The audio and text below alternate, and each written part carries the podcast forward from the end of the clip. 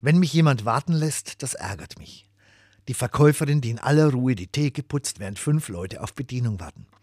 Der Kellner, der gemütlich eine Zigarette raucht, während ich Durst habe. Das nervt. Wenn ich warten muss, kann ich aber auch geduldig sein. Auf die Straßenbahn, weil ich zu früh da bin. Auf einen Freund warten, den ich vom Bahnhof abholen will. Da macht mir das Warten gar nichts aus. Es macht mir auch nichts aus, auf Weihnachten zu warten.